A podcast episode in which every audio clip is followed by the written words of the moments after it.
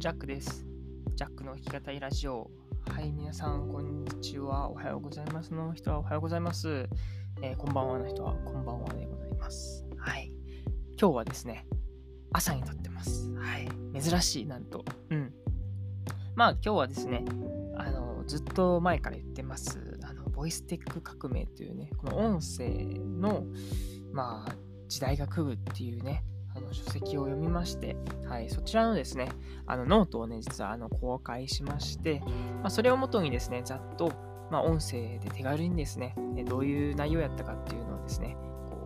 うまあ、ざっと拾うことができますので、まあ、そちらをちょっと紹介していきたいなっていうふうに思います。えーまあ、ざっと目次をね、言っていきたいと思います。まずですね、まあ、これを手に取る背景であったりとか、僕のこの初めにっていうところから始まりまして、そして、why、なぜですよね。あの、この海外のあの大手企業らがですね、音声に注力をするのかっていうところから始まりですね。えー who、誰が、えーまあ、どんな人っていうところですよね。が音声で活躍するのか。そして最後、最後っていうかな、what、ボイステックで未来に何が見えるのかっていうところを、えー伝えていきたいなというふうに思います。ますでは早速やっていきますので、どうぞよろしくお願いいたします。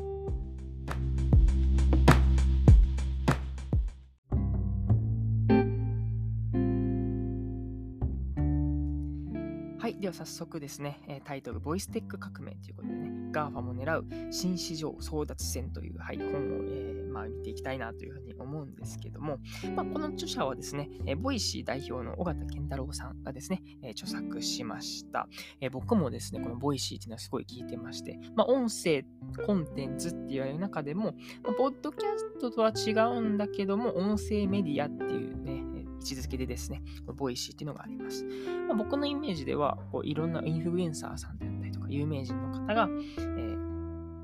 そこでお話を、えーされているって感じですね。まあ、一番の特徴としては審査性があるっていうことで、まあ、僕が今こうやってね、つらつら喋ってるんですけども、そんなこうね、あのーなんだろう、審査性がね、ないとそもそも喋れないっていうような、まあ一つこうハードルはあるのかなっていう風な、えーメディアになっています。まあその分質が担保されているということですよね。はい。まあよくね、その動画の次は音声だっていう風にこうメディメディアでもこう取り上げられているわけなんですけどもね。まあ実は割と僕も、あの、そう思っている節はありましたと。はい。まあそもそもこのラジオやっている、はい、理由でもあるんですけども、まあ、シンプルに僕はね、ラジオが好きだと。はい。もうラジオの良さ、この人の声の良さみたいなのが、なんかね、その、まあ音声の魅力っていうことで、届いてほしいなっていうね、ほんまにお前誰目線やねんっていう感じなんですけども、まあそんな思いを寄せてますと、はい。まあでもね、いやいやいやと、こう、所詮はラジオっすよ、みたいなね。はい。あの、だって昔から聞いてるあれっしょ、みたいな。だって今もさ、スマホっしょ、みたいなね。あの、そんな革新的なデバイスがね、あの、スマホ以降、こうやって来るわけがないやんっていう部分があると思うんですけども、割とね、この本を読みましてですね、ああ、近未来に音声来るわっていうようなことが、えーまあ、確信できましたので、そちらの方ですね、ちょっとお話ししていけたらなっていうふうに思います。えノートの方でもですね、お話はしているんですけども、あの、実はですね、この、うん書籍の特徴としてはですね、あの、すごいね、QR コードがね、あの、随所にですね、散りばめられてまして、えー書籍の中に QR コードが埋め込まれています。で、そちらをですね、あの、スキャンして、で、 Voicy ね、あの、アプリの方で、えー音声が聞けるっていう、なんか新しいスタイルになっています。よかったらですね、まあ、ノートにもですね、その、本人書かれているプロローグですね、がですね、あの、URL 貼ってますので、あのぜひですね、このプロローグ聞いてみてください。えー本当にね、あの、近未来、まあ、もしこれが、音声が、えー発達している世の中やったら、こんな風な日常なんだろうなっていうことが、ラジオドラマ風に書かれてますので、そちらも、えーぜひ、えー見てみてください。はい、そしてですね、はい、一つ目ですね。なぜ、はい、のところですね。えー海外のあの大手企業らが、えー音声に注力するわけっていうことでお話をしていくんですけども、まあ、このね、えーあの大手企業らって皆さん、えーわかりますかねはい、GAFA と言われる、はい、えーもう世界のトップ企業ですよね。改めて GAFA の説明しておきますと、えー Google、Amazon、Facebook、Apple の、えー頭文字を取ってますと。はい。実はそのですね、GAFA がですね、あのもう音声のポテンシャルにもう目を光らせていると。はい。なんでそんなのわかるんってことなんですけども、実はですね、この GAFA がですね、関連の、まあ、音声関連のですね、あの事業とか会社っていうのをもう買収しまくっているんですよね。まあ、例えば今僕がこれね、あの編集アプリ使ってるこのアンカーなんですけども、もう Spotify によってこう買収されるっていうね、もともとアンカーっていう小さいね、子会社やったんですけども、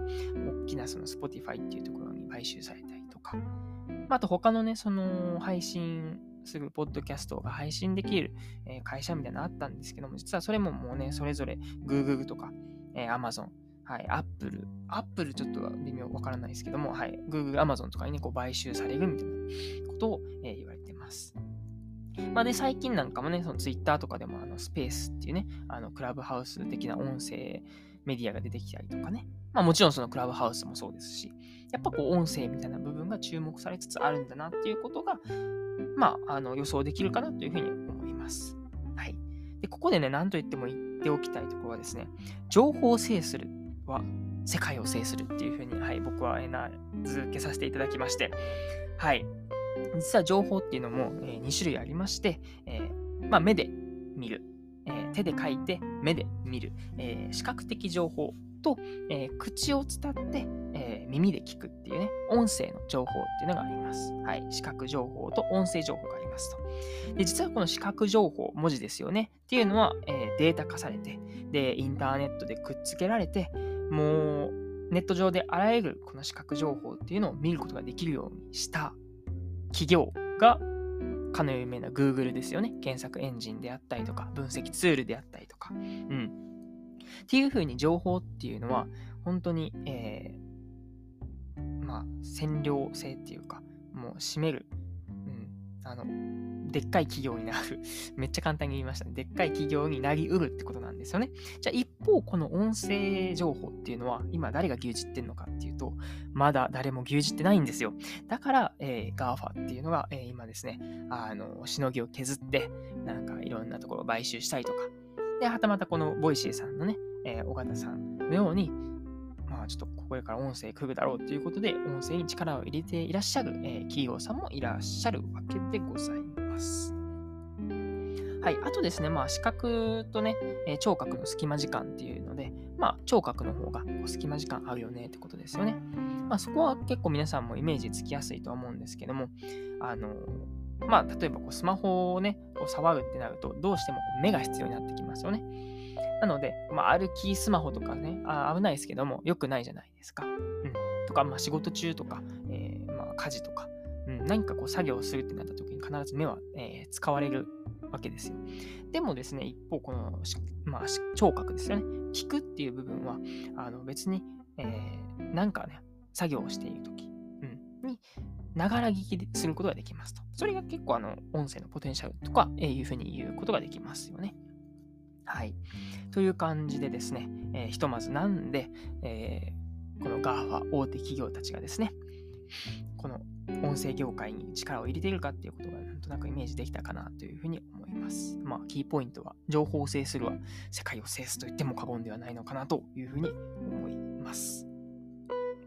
そして、えー、who、誰がですね、はい、えー、音声で活躍するのかっていうところになるんですけども、まあ、改めて、この音声の特徴みたいなところをね、えー、言っておきますと、あの、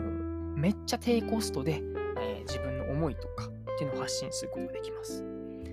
まあ、これのね、え比較としては、え動画、コンテンツ、まあ、YouTube とかが上げられるんですけども、まあ、もちろんね、あのすごいわかりやすいし、見やすいっていう部分はあるんですけども、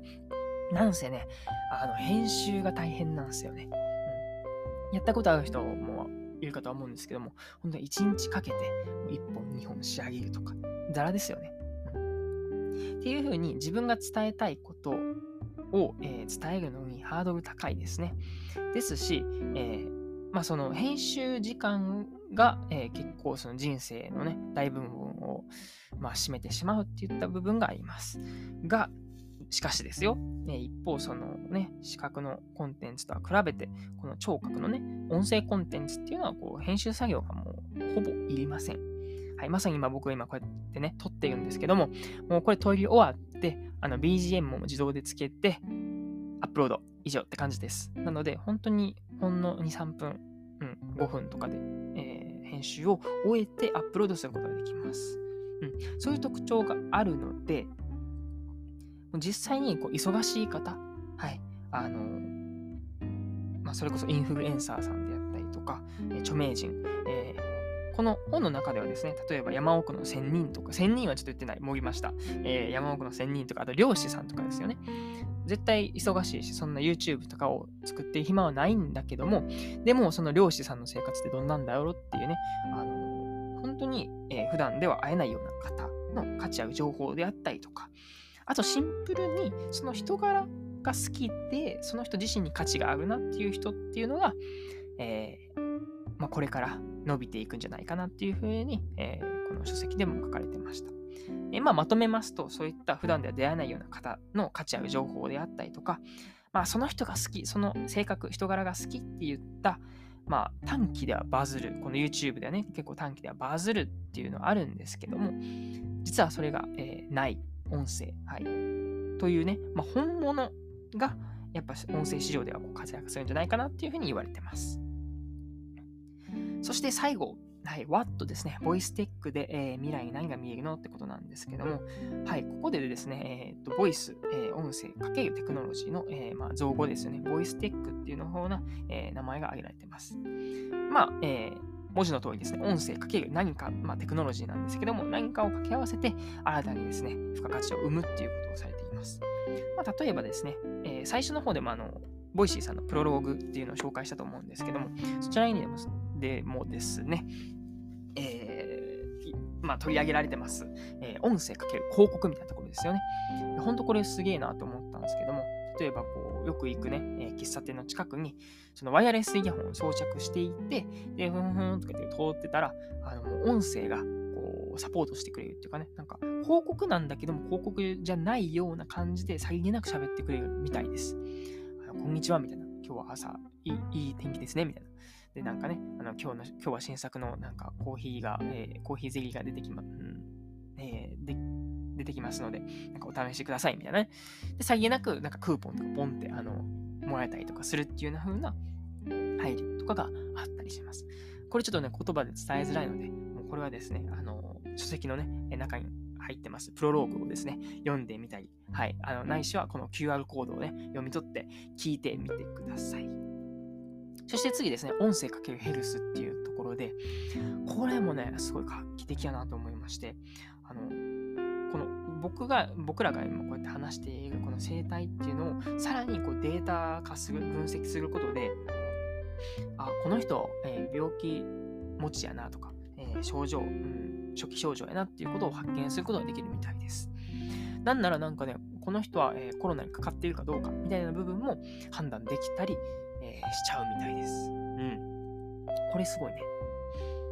で、あと、まあ、えー、このボイステックによって、まあまあ、このスマホのね、この波に、えー、遅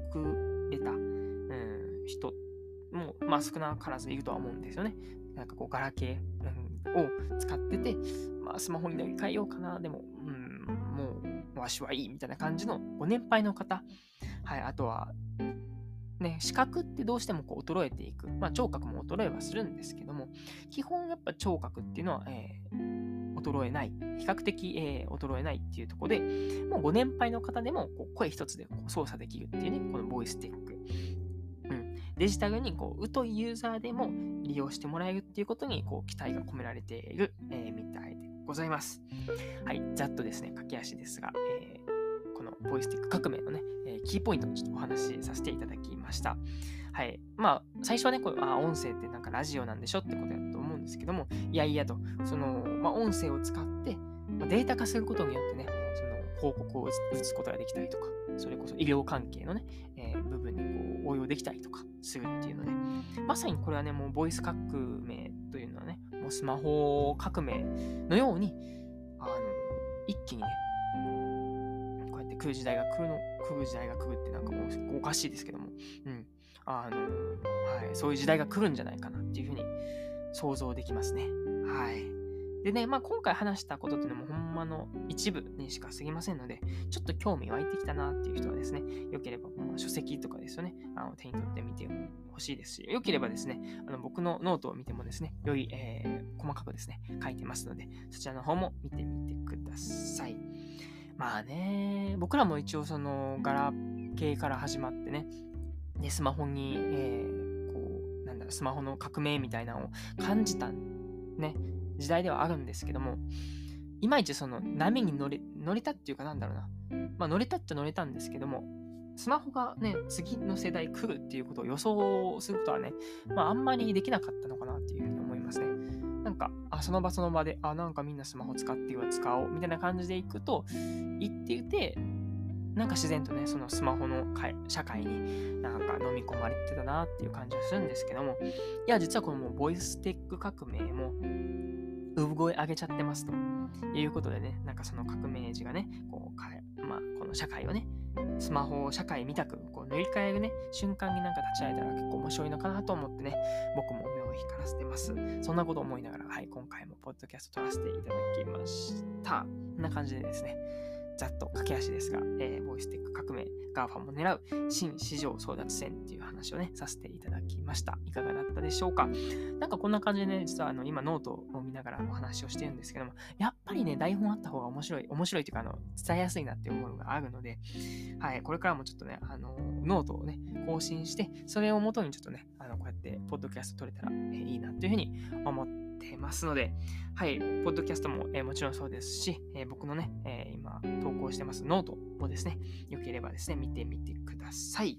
はい、そんな感じで、え今日は、えはい、書籍予約改めてやっていきました。お相手はジャックでした。